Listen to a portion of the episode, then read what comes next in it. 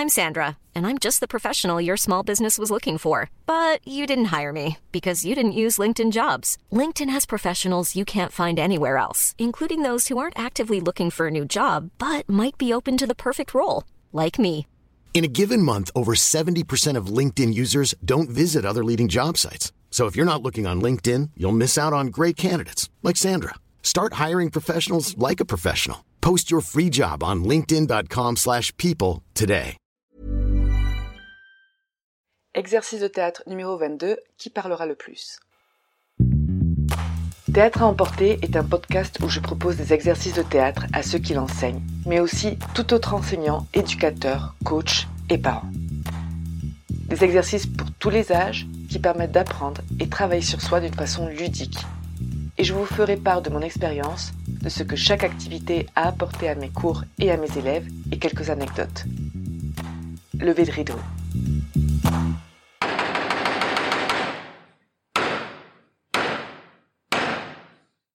Bonjour.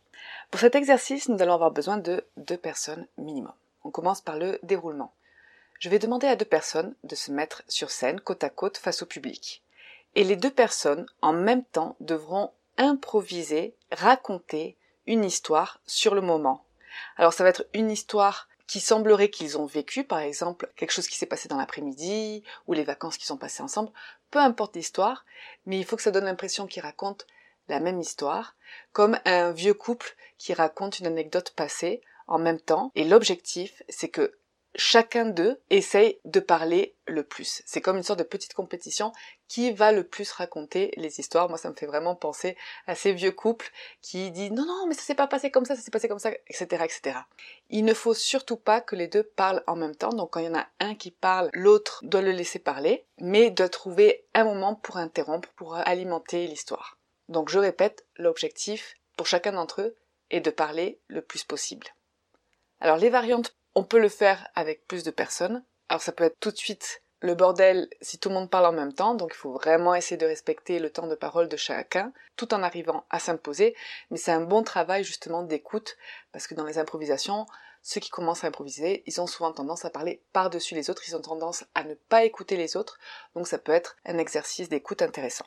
Une variante, si on veut rendre l'exercice un petit peu plus difficile, c'est de carrément mettre un interlocuteur ou plus en face, et cet interlocuteur pourra faire de temps en temps des petites interruptions très courtes pour les confondre, du style des questions comme et ensuite, depuis quand, et c'était à quelle heure, et quel jour ça s'est passé, vraiment des petites interruptions très courtes pour alimenter la conversation de ceux qui sont en train de parler, et leur tendre des perches pour voir qui c'est qui arrive à la prendre en premier, et improviser immédiatement sur ça.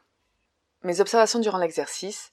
Alors, il faut faire bien attention de ne pas parler en même temps, je l'ai déjà dit, mais c'est une consigne qu'il faut donner assez clairement parce que c'est la tendance, la première tendance, et il est important qu'on puisse comprendre l'histoire. Autre chose aussi, c'est qu'il est important qu'il ne parle pas vite, ce n'est pas une course. Il faut que l'histoire reste agréable à écouter. Et si on accélère trop le rythme, ou alors on monte trop le ton pour se faire entendre, ça ne peut pas fonctionner. D'ailleurs, ce n'est pas le but. Le but, c'est vraiment de trouver une bonne argumentation, d'arriver à s'imposer, d'arriver à imposer une idée et continuer l'histoire jusqu'à la fin, l'anecdote jusqu'à la fin. Alors des fois, ils vont bloquer tous les deux sur le même point. Mais non, je te dis que la rue était courte. Non, je te dis qu'elle était longue. On a marché pendant une demi-heure. Mais non, on a marché pendant une heure, etc., etc. C'est tout à fait possible, mais il est intéressant aussi de ne pas bloquer pour que justement l'histoire continue à être agréable à écouter. Et d'ailleurs, celui qui prendra la parole le plus souvent sera celui qui arrive à ajouter des éléments différents de ce qui est en train de se dire. Donc les mots-clés pour cet exercice sont la prise de parole, s'imposer, l'improvisation et réussir à gagner l'attention de ses interlocuteurs. Voilà, c'est tout pour cet exercice et je vous dis à bientôt